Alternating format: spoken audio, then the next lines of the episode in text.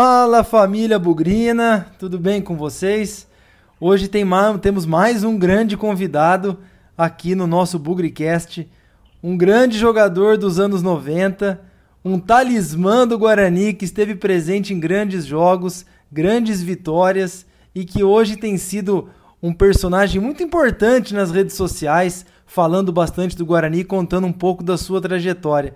É com muita alegria, com muita satisfação e pessoalmente um grande ídolo que eu tive na minha infância, que eu tenho aqui o prazer e a honra de convidar e dar as boas-vindas pro Edu Lima, o nosso ponto esquerdo, o nosso meia ali do começo dos anos 90 e que vai contar um pouquinho das histórias do Guarani e também da sua carreira aqui nesse episódio do Bugricast. Tudo bem, Edu? Como é que você tá? Ô, Lucas, tudo bem? É um prazer estar falando com você, estar falando com a família Ibugrina. É, espero que repercuta bem. Eu sempre que tenho oportunidade falo com muita alegria com, com Campinas, né, com a região toda. Tive muitos, muito, alguns anos aí de muita alegria e, e estamos aí, né? Vamos bater um papo para a gente poder matar a saudade. É isso aí, Edu. Acho que matar a saudade é, é, é, é a expressão que resume aqui nossa conversa. Muito obrigado aí mais uma vez pelo seu tempo. Pra garotada aí que tá acompanhando o Bugricast, eu tô falando com o Edu Lima, um jogador que na sua passagem pelo Guarani goleou todos os quatro grandes da capital, que ajudou a consagrar e jogou junto com muito craque, que nunca perdeu um derby, que trabalhou com grandes técnicos e que estava presente aí nos grandes momentos do Guarani. Mas antes de passar por esses grandes momentos, Edu, conta um pouquinho do seu começo de carreira e como é que você chegou no Guarani para construir toda essa história. Olha, eu comecei minha carreira no Cruzeiro de Belo Horizonte, Cruzeiro Esporte Clube, e comecei jogando futsal, que não era futsal, era futebol de salão, com oito anos de idade. É, com 12 anos eu fui para o campo, antes de ir para o futebol de campo na grama, que naquele tempo também não tinha tanta grama assim, era, era mais terra do que, do que a própria grama. É, o futebol evoluiu demais, mas naquele tempo a gente tinha essa dificuldade de ter bons gramados. Até um pouco tempo atrás aí, muita gente reclamava dos campos, né? Mas é, tive convocações é, mirim, pré-mirim, infantil de futsal e da seleção mineira, né? E disputamos alguns torneios e depois tive que optar pelo campo. E com 12 anos comecei no bem de leite, né, do, do, do Cruzeiro e fui subindo de categoria. E quando eu estava no, no infanto, né, que, que a nomenclatura naquela época também era diferente, porque hoje você tem a categoria é, de infantil, juvenil e júnior, né? Antes era bem de leite, infanto e juvenil, né? Que seria dessa forma. E eu cheguei com 16 anos, tive a minha, minha primeira oportunidade no time profissional do Cruzeiro. Nós vencemos um clássico, minha estreia no time profissional do Cruzeiro foi num clássico contra o Atlético, no Mineirão. E eu tinha 16 anos e vencemos o clássico por 1 a 0 o treinador daquela época era o Didi, que foi o, aquele elegante da seleção brasileira, campeã mundial em 58, 62, né? Isso. E, e tive a oportunidade de trabalhar com ele. Ele pediu para que eu ficasse, né? Pediu junto à diretoria que me subisse para a categoria profissional. E com 16 anos lá estava eu no time profissional do Cruzeiro. E fiquei até o ano de de 85, quando é, me transferi para o Vitória da Bahia, onde fiquei conhecendo a minha esposa, estamos casados é, até hoje, né? Estamos juntos. Então foi uma, foi uma fase assim, que depois do Vitória também tive a oportunidade de jogar no rival, né? No Bahia. E aí é, é, é um, uma programação, Lucas, que demanda mais tempo para poder conversar, porque minha, minha transição de, de vitória para o Bahia foi um tanto quanto polêmica, é, questão do passe, né? Vitória acabou perdendo meu passe e o Bahia, é, politicamente também, porque eu estava passando uma fase boa, era um jogador jovem, de muito futuro, o Bahia investiu na minha contratação e como eu precisava jogar, eu aceitei de pronto uma proposta. É, Bahia naquela época tinha uma estrutura muito maior do que a do Vitória. Hoje o Vitória tem uma estrutura fantástica também, né? Então são dois centros de treinamento fabulosos. Mas é, do Bahia eu, eu fui para o Internacional de Porto Alegre. Tinha ficado sete anos e fora de Belo Horizonte. Meus pais moram em Belo Horizonte, né? E, e eu tive a proposta do Flamengo e tive a proposta do Atlético Mineiro, resolvemos voltar. E fiquei um ano e meio no Atlético Mineiro. No meio do ano de 91, de 92, eu me transferi para o Guarani de Campinas. E onde eu fiquei lá 92, 94, é, 93, e depois tive uma de Jalminha foi pro, pro, por empréstimo né, para o Guarani, eu fui por empréstimo para o Flamengo, é, segundo semestre de 93, 94 eu retornei, né, fiquei em 94, 95 eu tive uma, uma proposta de um grupo lusano para poder fazer um projeto em Jundiaí com o Paulista e retornei em 96 ao Guarani. Né? Então foram assim, na região aí, eu conheço bem a região, foram qu quase quatro anos assim de identificação dentro do, dentro do, do Bugre. É muito legal, Edu. E acho que aqui, primeiro, a gente faz um agradecimento para você. Nós vamos conversando aqui para falar um pouco da sua carreira, mas você jogou por Cruzeiro e por Atlético. Jogou por Vitória e por Bahia. Que bom que aqui em Campinas você só jogou pelo Guarani e deu alegria só pra gente, hein? É, o Guarani foi um, foi um caso assim de, de muito. deu muita liga, né? Guarani é, eu cheguei não tive dificuldade para me adaptar, nenhuma.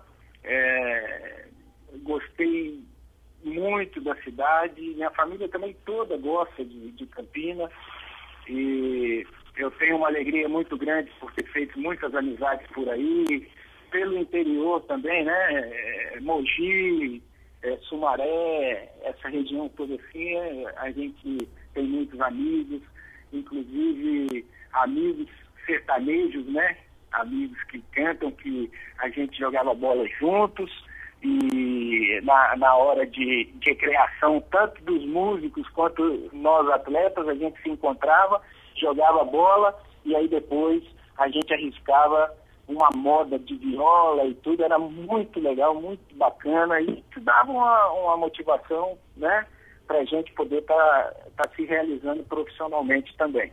Guarani tinha uma, uma estrutura de formação de base tremenda, né? vieram grandes garotos para poder se unir aos jogadores mais experimentados.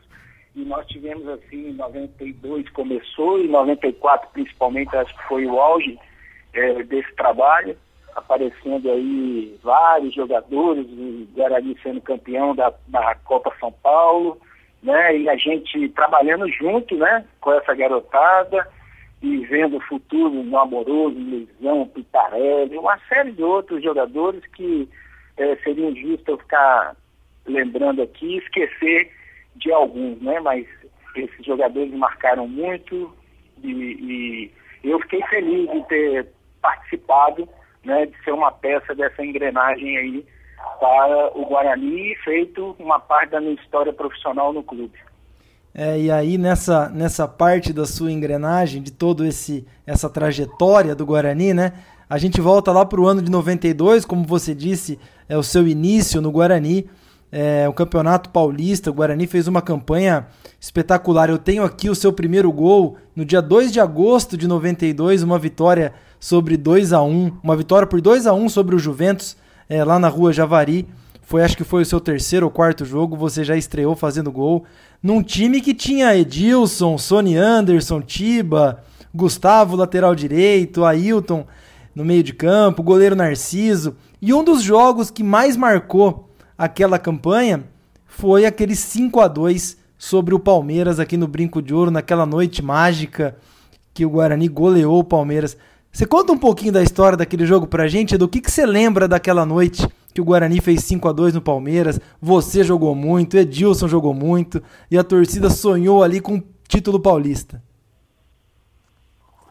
Olha, é, aquele jogo lá, só de falar eu me arrepio todo, que aquele dia deu tudo certo. Lembrando assim um pouquinho que a, que a, que a minha estreia foi justamente junto com o Edilson, é, no jogo pela manhã do Campeonato Paulista entre Guarani e Portuguesa no Canindé. Entendeu? Então foi um 0 a 0 assim, um sol muito quente e depois nós tivemos nós tivemos a sequência desejada, né? Tivemos aí um trabalho que foi muito bem feito nesse nesse tempo, né? Mas nós tivemos é, esse jogo sem dúvida foi um dos jogos mais importantes, né? Um, um dos jogos mais alegres que nós fizemos, é, mais inspirados Palmeiras estava naquele início de, de, de, de, parceria com a, com a fábrica italiana de laticínios e, e aquilo ali também nos motivou, porque ali dentro nós conversávamos no vestiário que poderiam até ganhar da gente, mas que dentro do brinco de ouro isso aí seria muito difícil, teriam que correr demais. E nós eh, pegamos essa, essa ideia e fomos com ela ao longo da competição e nessa noite foi uma noite, é, uma noite muito interessante, porque nós começamos, é, eu comecei, o Guarani começou jogando muito bem, tivemos um, um, primeiro gol que foi anulado pelo Wright, né? Ele deu impedimento do Fernando, uma falta que eu, que eu bati. E depois tivemos um pênalti a nosso favor e eu chutei a bola na trave e ela bateu nas costas é, do César, né? Que era o goleiro e correu pela extensão da linha assim, não entrou e eu botei a mão na cabeça naquela hora, falei, puxa vida, agora eu vou ter que é, correr dobrado.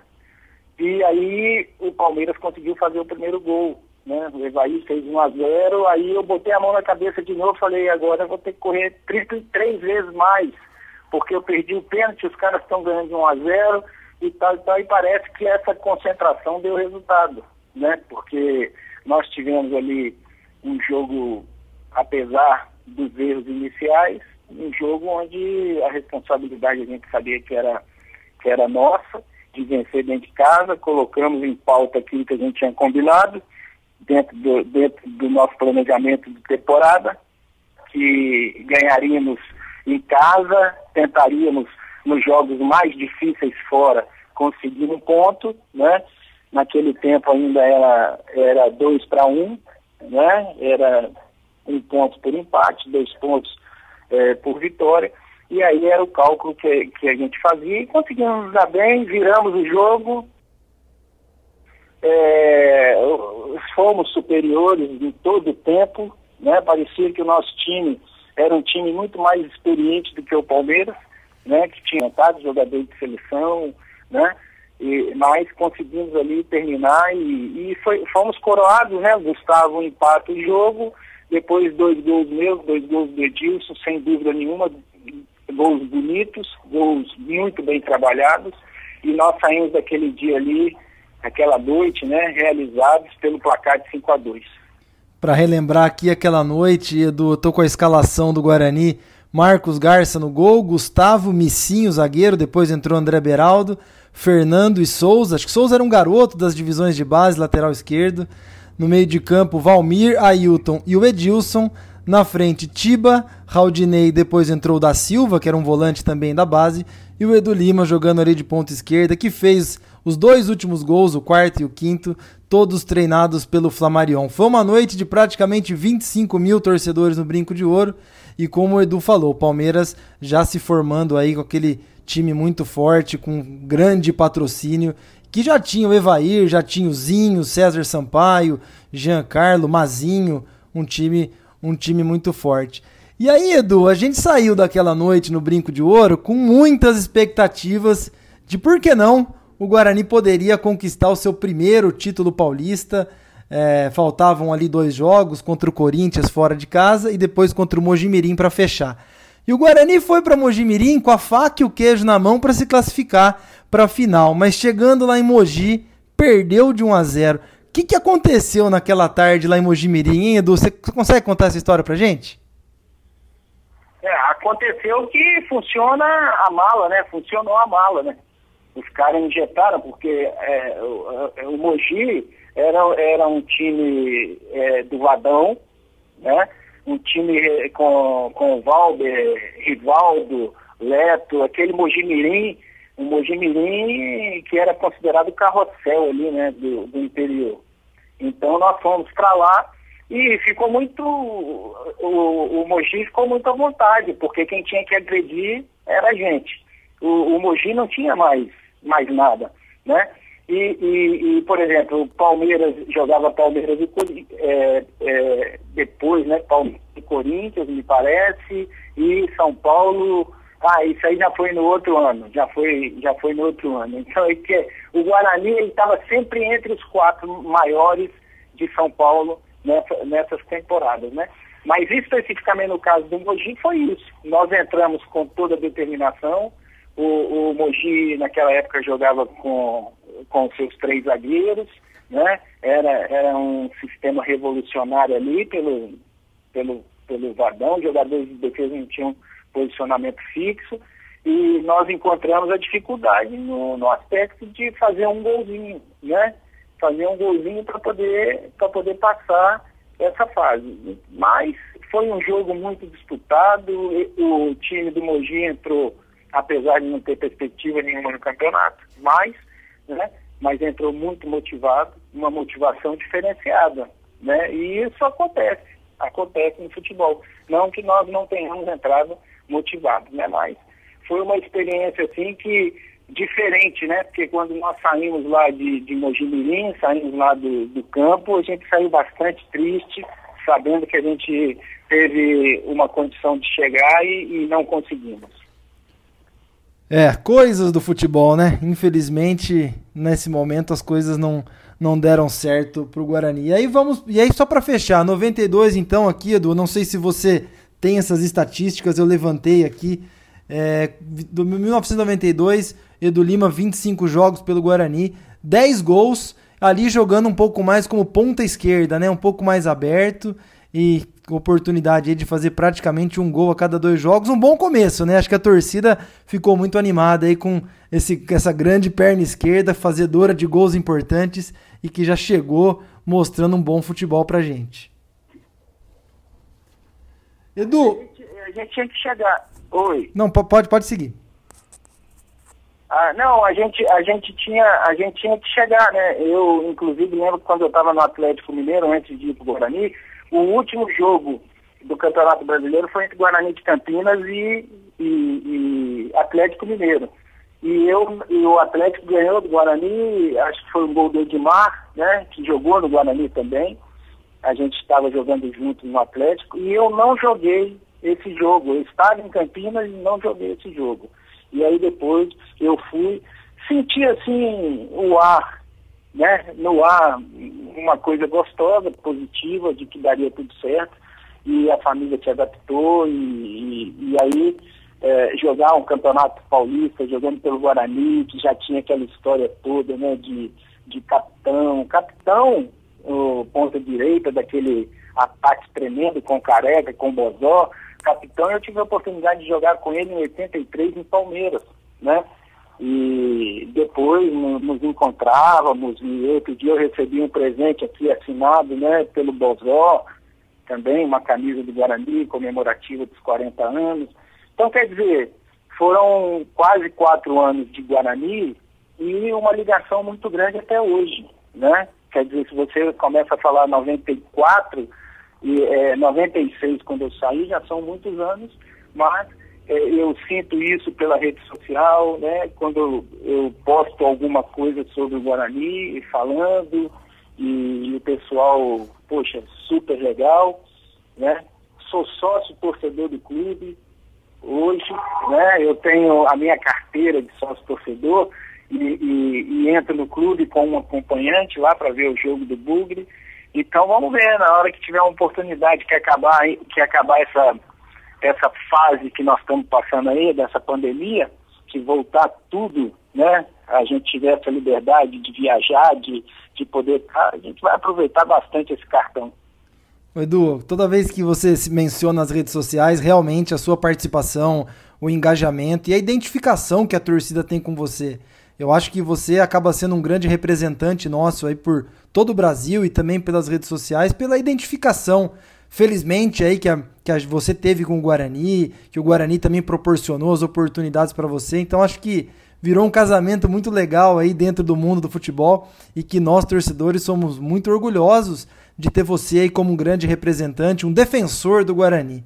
Você falou aí de 94, Edu, que é uma campanha inesquecível, né? Mas antes da gente falar dessa campanha, eu queria que você contasse um pouco sobre Carlos Alberto Silva, é, nosso maior treinador, campeão brasileiro, técnico daquela, daquela campanha. Se você já tinha tido a oportunidade de trabalhar com ele, como que foi ali o, o dia a dia dentro do, do vestiário, como que era a relação do Carlos Alberto com seus, com seus jogadores, porque ele é um cara muito especial pra gente. Uh, o, o, Carlos Alberto, ele, é, ele mo, mo, morava perto da minha casa em Belo Horizonte, porque nós somos de Belo Horizonte. O Alberto ele tinha uma história, ele tinha uma história no, no Atlético Mineiro, né? Depois foi campeão, foi campeão com o Guarani, né?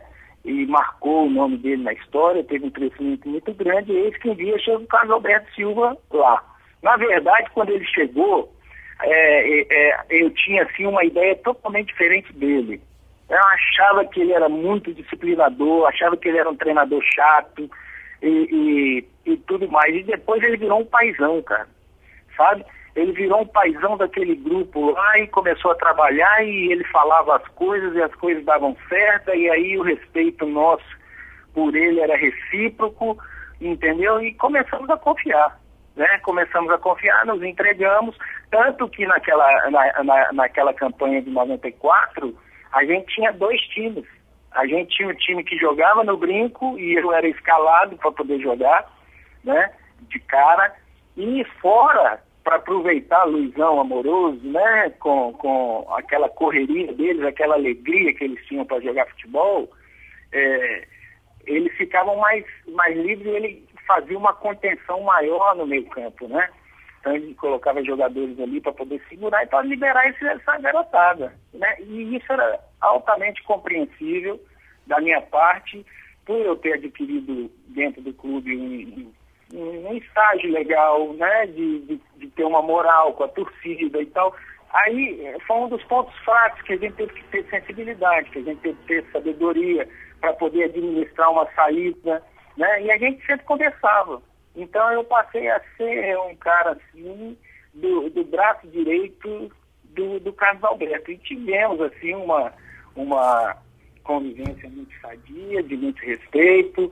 É, na verdade, virou uma família. Né? A gente ali tinha alguns encontros de família, né? jantares, onde a gente é, comprava a briga um do outro, a gente discutia o que tinha que discutir e ninguém ficava sabendo de nada, mas dentro de campo dava resultado. E ele foi muito responsável por causa disso, talvez até pela experiência que ele já tivesse tido na conquista do, do, de um dos títulos, né? De, de, campeão brasileiro dentro do, dentro do Guarani. Então, ele usou algumas coisas novamente, né? E quase deu, né, cara? Quase deu, mas Deus controla todas as coisas e a gente tem que, tem que ficar satisfeito com as campanhas que fizemos. Infelizmente, não marcamos mais porque não conquistamos um título. É, realmente, como você disse, né? Infelizmente, são as coisas do futebol, né? A lesão do amoroso, é, enfim, os desfalques que a gente teve ali no, no jogo contra o Palmeiras, enfim. Foi, foi uma campanha que, para minha geração, marca, marca a proximidade do Guarani, o sonho com mais um título brasileiro. Mas assim como eu falei daquele jogo do 5 a 2 contra o Palmeiras em 92, também tem um jogo que marca essa geração, que marca essa campanha, não sei se você concorda, mas são os 4 a 2 sobre o São Paulo, tudo que envolveu o jogo. É, o Amoroso tinha se lesionado no jogo de ida lá no Morumbi, o Guarani perdeu de 1 a 0 vem pro brinco de ouro, ele se machuca e vocês ali, ele sai, né? E aí vocês se fecham novamente, se unem ali dentro de campo, é, e mesmo com um desfalque inesperado ali de, de última hora, lesão grave, né? Lesão bastante séria, mas todo mundo se une ali. e consegue um 4 a 2 inesquecível. Conta um pouquinho pra gente desse jogo, Edu, um pouco do bastidor, dos vestiários, como que foi esse, essa superação do time em campo.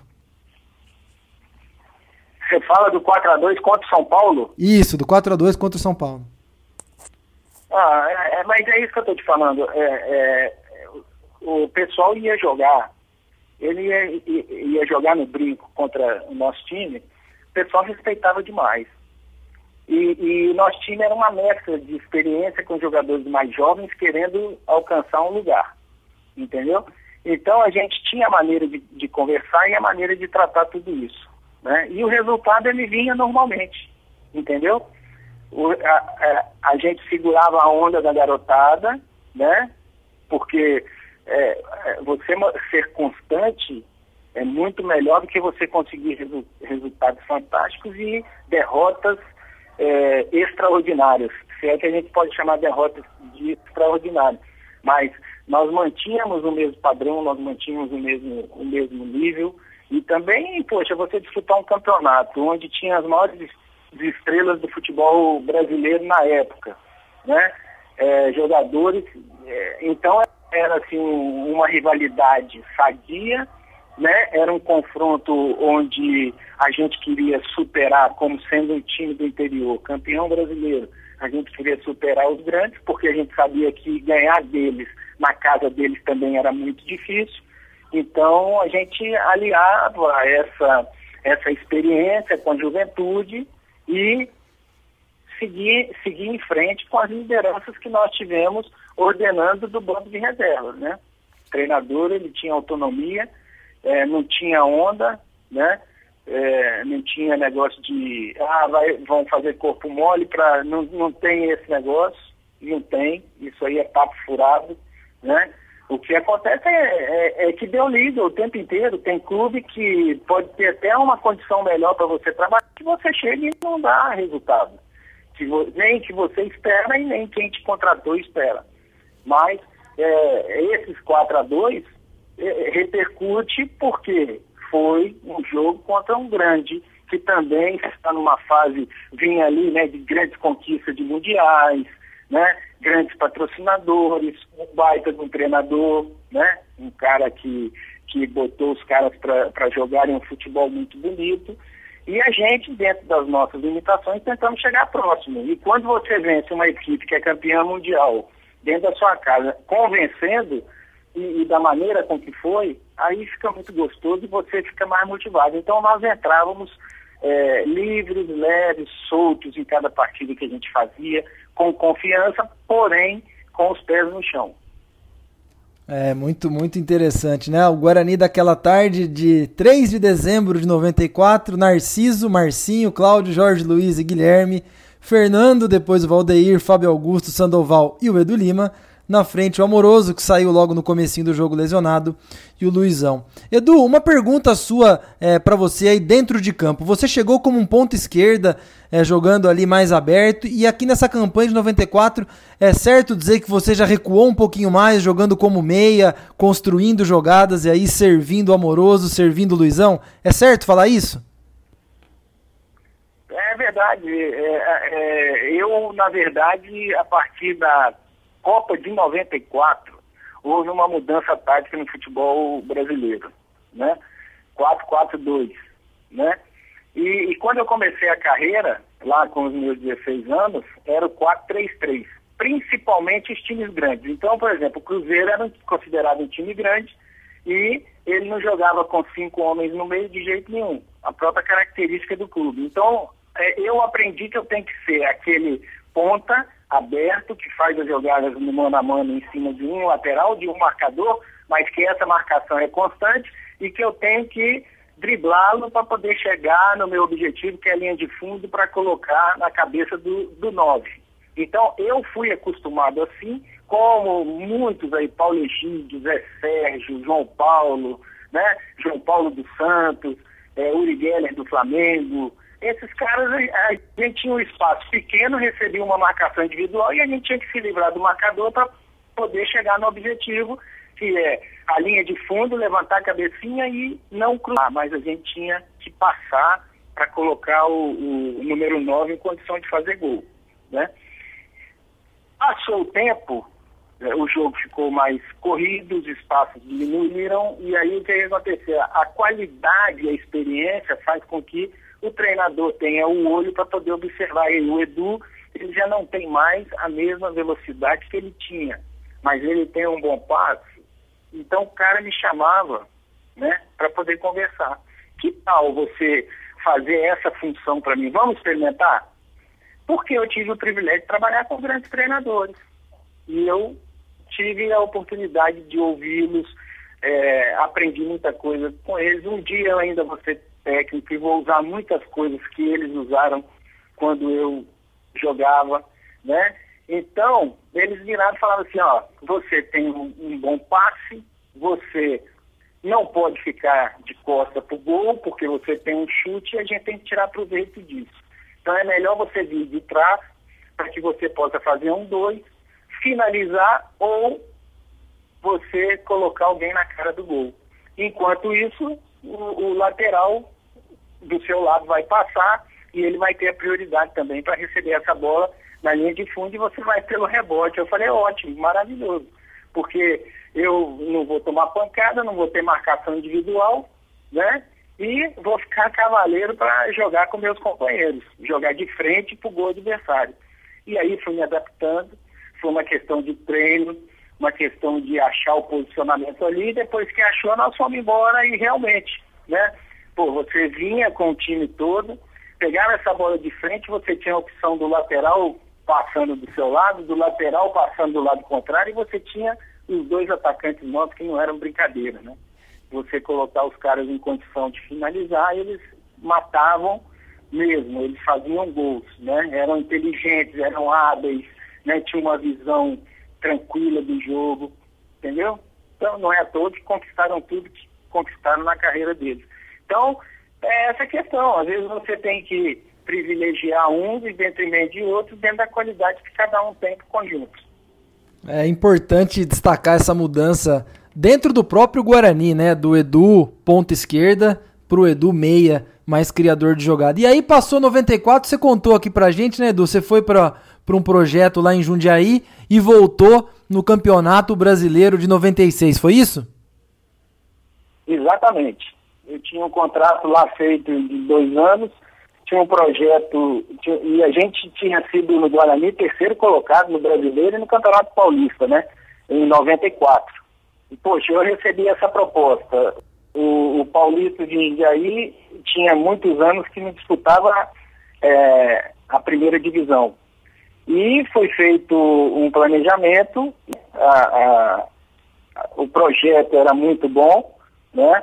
É, inclusive ele, Carlos, né, que nos deixou essa semana passada, era um dos gestores lá, junto com o Pascoal, que já tinha sido, é, Pascoal da Lozano, que já tinha sido, é, durante os anos que eu cheguei, 92, 93, 94, já tinha sido patrocinador do, do Guarani também, né?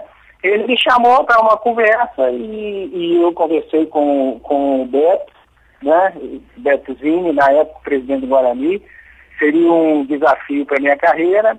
Assim, quando ele veio conversar comigo, eu achei que, poxa, eu estou aqui no Guarani, terceiro lugar no Brasileiro, terceiro lugar no, no, no Paulista, frente a grandes equipes. E agora eu vou para um clube aceitar um desafio num clube que tem pelo menos 15 anos que não joga a primeira divisão do Campeonato Paulista. Né? E aí fizemos um planejamento, o planejamento era para três anos, e, em um ano e meio o Paulista voltou à primeira divisão. Não, não foi por causa do Edu, nós fizemos um trabalho conjunto, um trabalho onde nós tivemos a participação do Casa Grande, do Cerezo, do Sérgio Goleiro, do Vladimir Zagueiro, que jogou na, na, na, na, na Portuguesa de Desportos, e outros jogadores que tiveram a, a marca grande mesclado com também a juventude que tinha na base do Paulista lá, entendeu? E aí foi, acabou meu, meu contrato, meu vínculo, eu tinha um, um, uma cláusula que para o Campeonato Brasileiro eu não disputaria a Série B, nem a Série C, eu disputaria, é, eu iria para um clube da primeira divisão e foi isso que aconteceu, foi quando eu retornei em 96 no, no Campeonato Brasileiro ao Guarani. E aí retornou mais uma vez numa boa campanha, né? Um Guarani de 96 que tinha Gilson, tinha Ailton, chegou a classificar ali para o mata-mata contra o Goiás. Você era pé quente, Edu? Onde você tava, sinal da sua qualidade. O time tava brigando lá em cima. Conta um pouquinho desse, dessa reta que, final que você pegou de 96 com o Guarani também, por que não? Fez uma grande campanha na primeira fase e também sonhou com o título brasileiro de 96 também. É, eu fico, eu fico muito à vontade para falar do Guarani, porque quando eu passava perto ali de Campinas, perto de, do Brinco de Ouro, aí eu abri um sorriso de orelha a orelha e eu vou falar um negócio para você.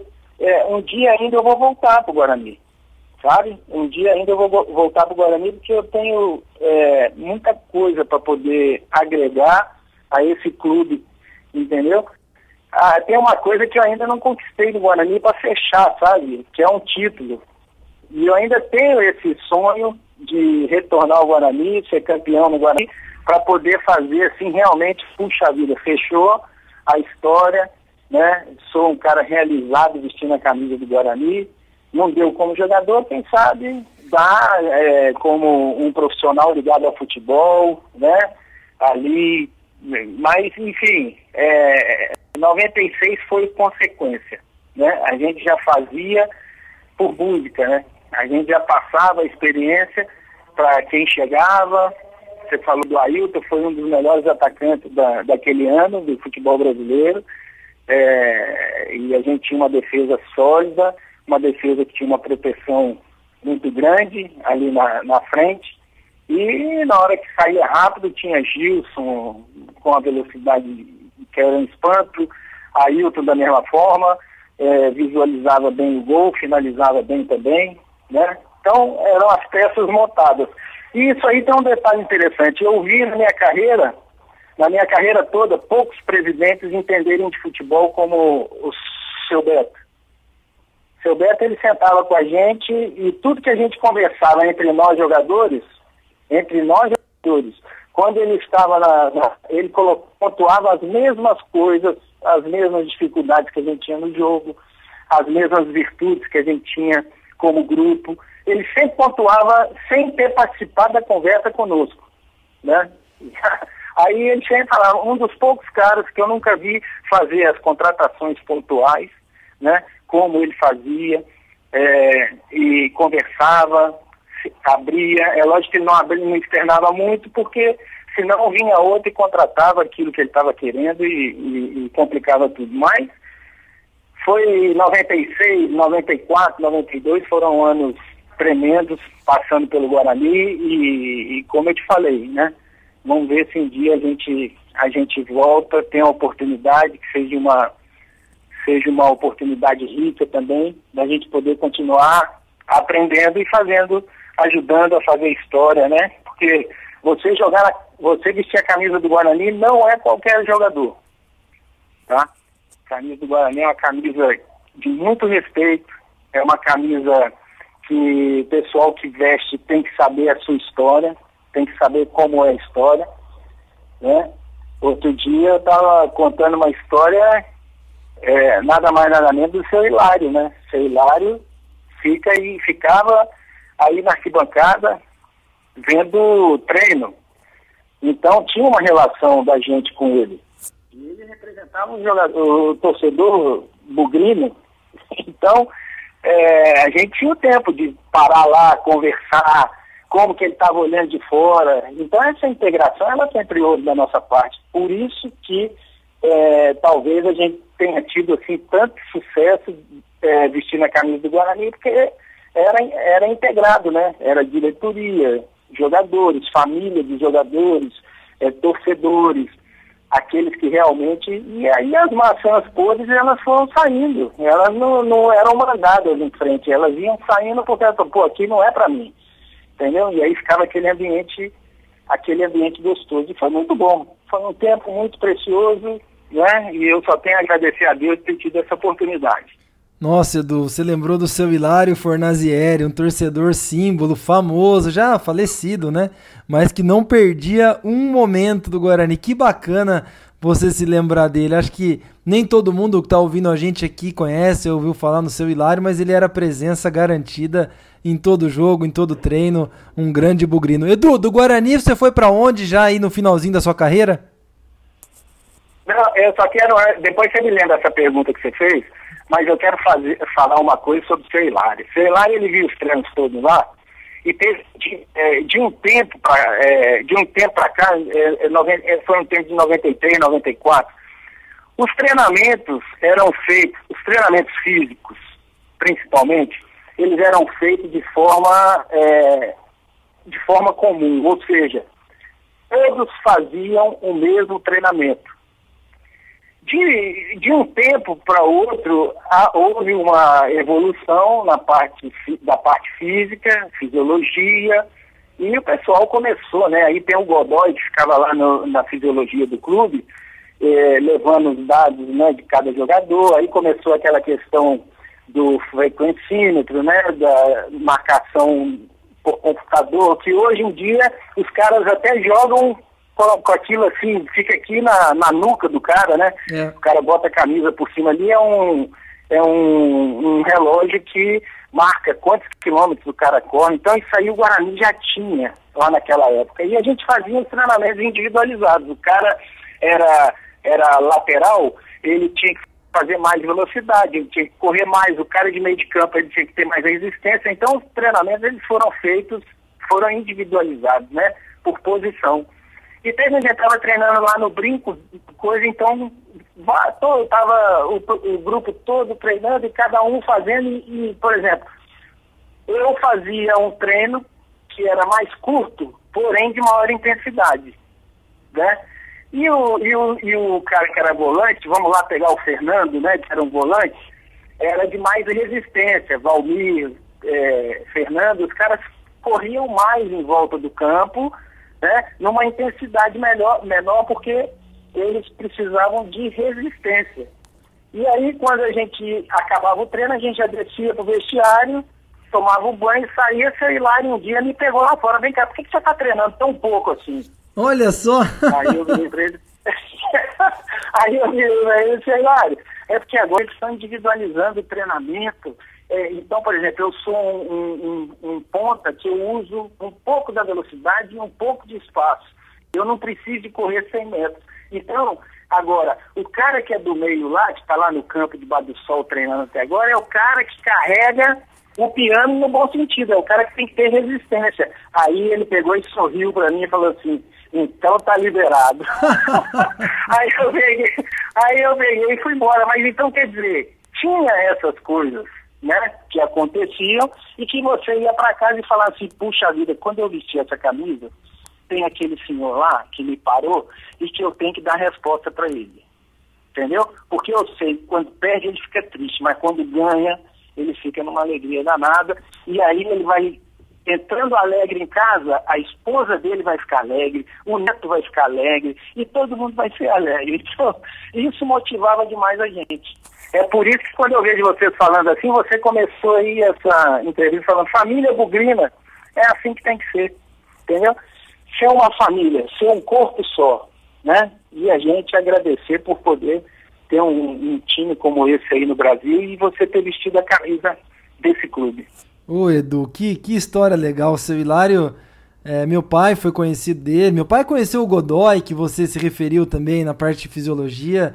É muito legal relembrar. Isso fez parte da minha infância, então essa conversa está sendo ainda mais especial. Muito bacana. Não só a sua transformação como jogador também, né, de ponta esquerda para meia, mas também a mudança na forma de treinar, né? Acho que são as evoluções do futebol que você acompanhou também. E por falar em evolução, conta pra gente aí como é que foi o seu, o seu final de carreira aí, já deixando o Guarani e buscando aí novos clubes. É, aí eu tive a oportunidade em 97, eu fui China, né? Foi, foi um dos primeiros jogadores aí, já tinha jogadores brasileiros lá. Fui jogar no, no time, o futebol profissional da China tinha três anos, né? Há três anos apenas. E o time que eu fui contratado É, até pelo Guarani, eu não sei se você vai lembrar que a seleção da China, é, que disputou a Copa de 2002, ela ficou praticamente fazendo toda uma temporada treinando no, no Guarani, né? Treinando aí no, em Campinas, no Brinco de Ouro, e ficou treinando. E, e era a base desse time, né? Era a base do Dalian.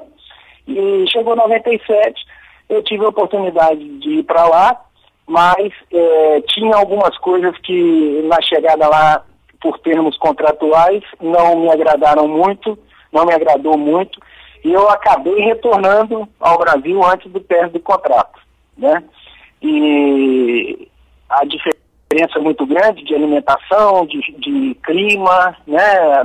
Para você ter uma ideia, a cidade que do meu time lá no, no inverno, eu cheguei lá, estava 24 graus abaixo de zero. Meu então, Deus do céu. muito frio, muito, muita dificuldade, mas foi uma experiência assim pessoal enriquecedora.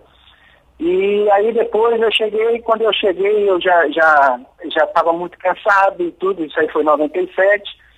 E é, eu tive uma proposta logo do Ceará. Né? Ceará, é, eu tive uma proposta e fui jogar lá o Brasil, campeonato cearense, ganhamos o campeonato cearense, montou um time lá, era Copa do Brasil, Copa do Nordeste e Campeonato Cearense né? E aí eu fiquei o primeiro semestre é, jogando lá e no final de 97, no segundo semestre de 97, eu fiquei três meses já sem jogar. É, é aquele negócio do preconceito, né? É, o cara chega nos 30, dos 30 para cima, aí começa, é, já, já não vira moeda de troca. Então ele só vai gastar, o clube só vai gastar com ele. Então o pessoal prefere trazer o, a, o garoto da base para poder colocar como investimento.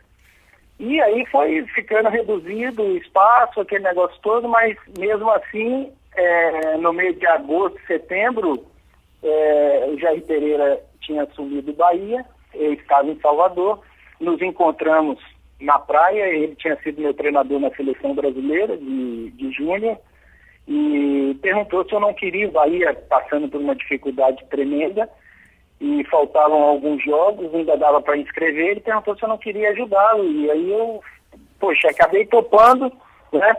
Fui, fui para o Bahia e terminando, terminando esse ano, fiquei sem contrato novamente, aí apareceu o União São João de Araras, né?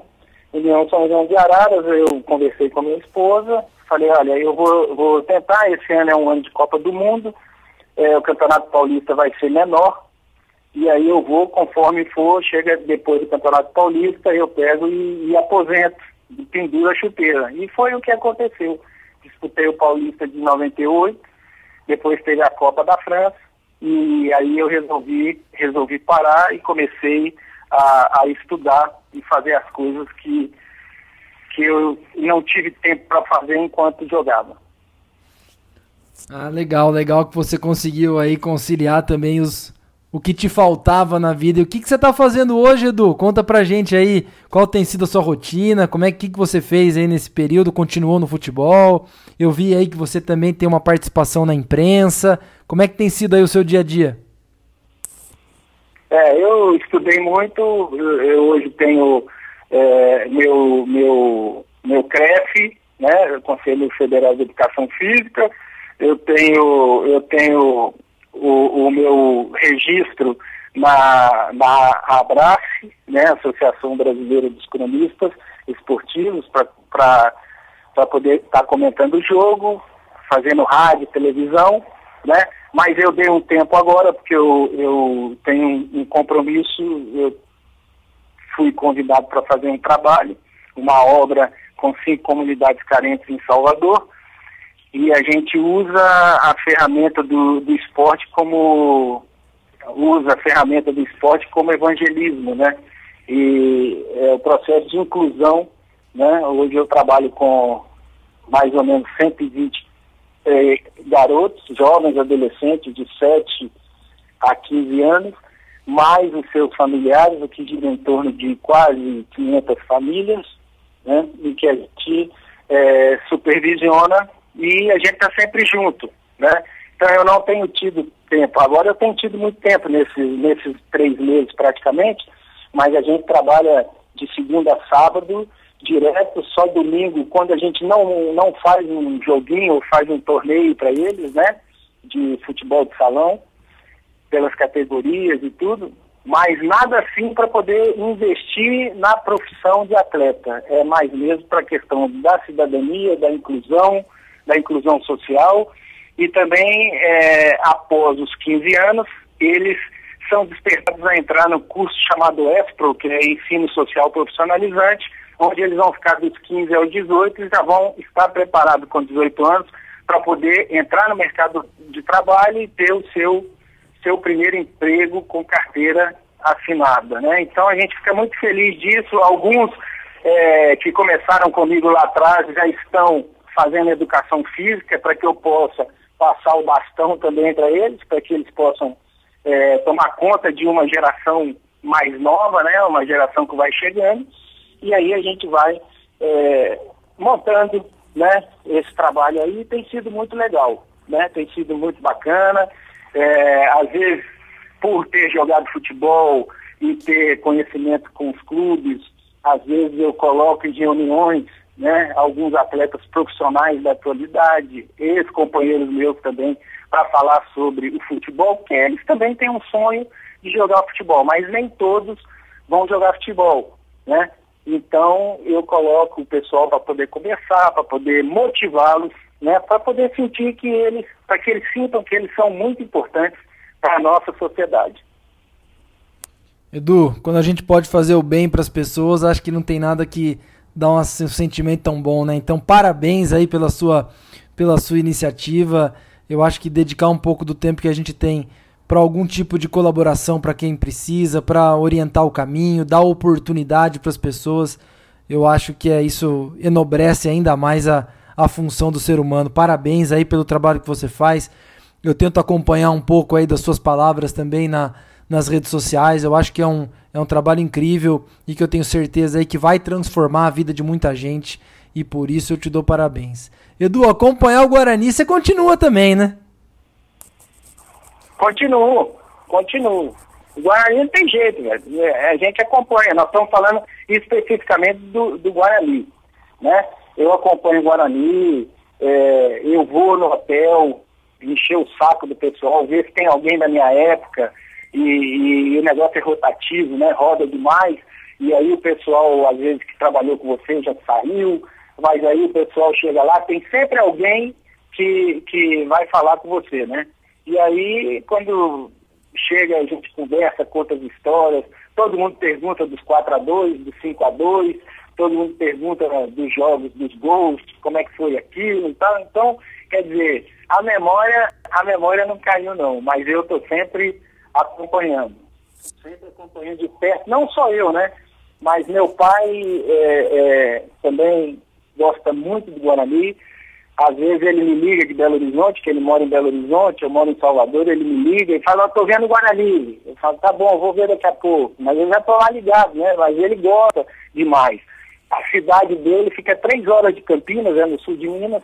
Então isso também foi um, um, foi uma questão que possibilitou da gente estar mais próximo, né? Um do outro, um dos outros. Mas é família, meu irmão. Então nós temos que estar ligados nisso aí. É isso aí. Edu, só para fazer minha última pergunta aqui, já para a gente encerrar, é, eu brinquei, inclusive é, falei algumas vezes aqui que você foi um talismã do Guarani nas grandes campanhas de 92, de 94, de 96. Sempre tinha o Edu Lima ali pé quente.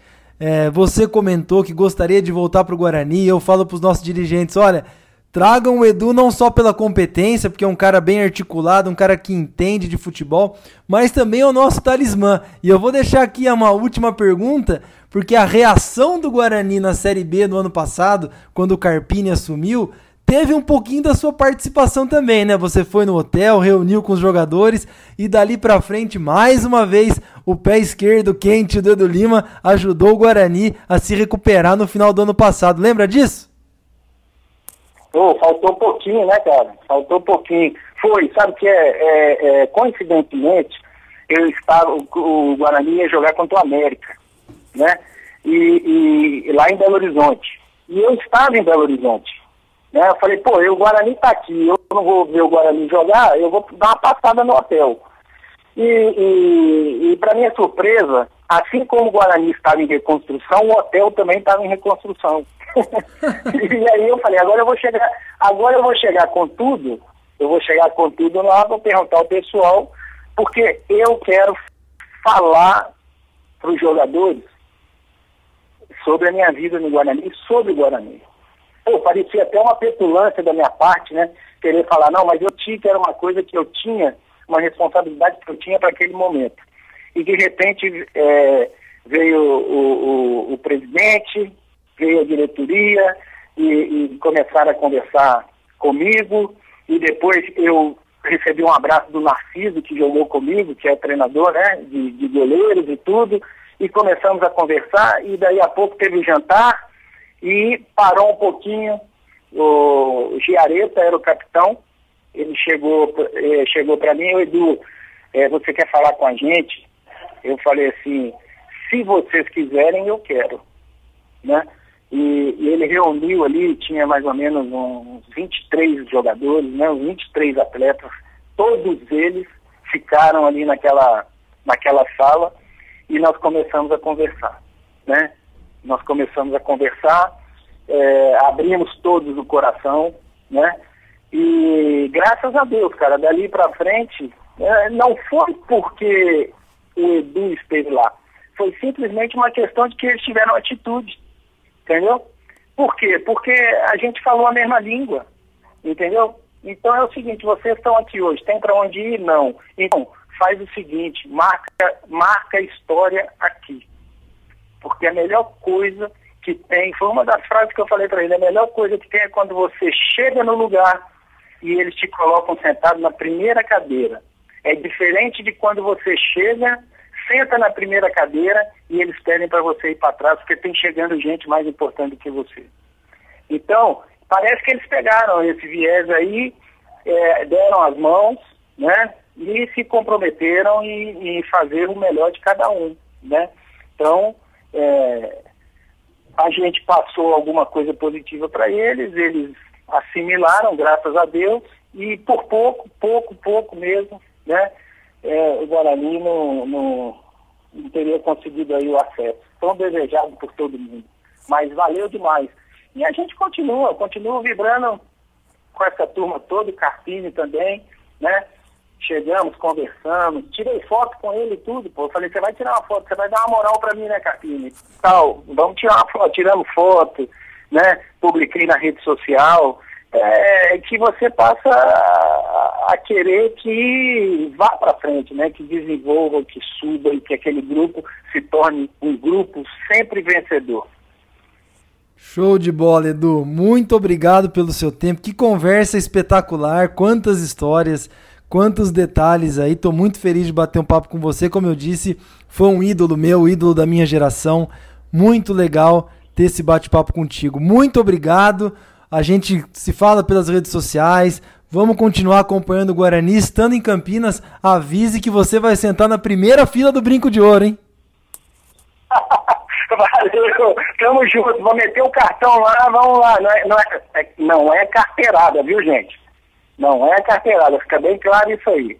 Então, levando lá, dentro, do, dentro de todo o controle, tá bom? Vai ser um prazer enorme. Quando estiver aí, a gente vai conversar muito. Grande abraço, Edu. Obrigado por essa oportunidade, obrigado por esse convite. Grande abraço. Grande abraço. Tchau, tchau, Edu. Obrigado. Avante, avante, meu bugre, que nós vibramos por ti. Na vitória ou na derrota, hoje sempre Guarani. É Guarani, é Guarani, é Guarani. Guarani. Guarani.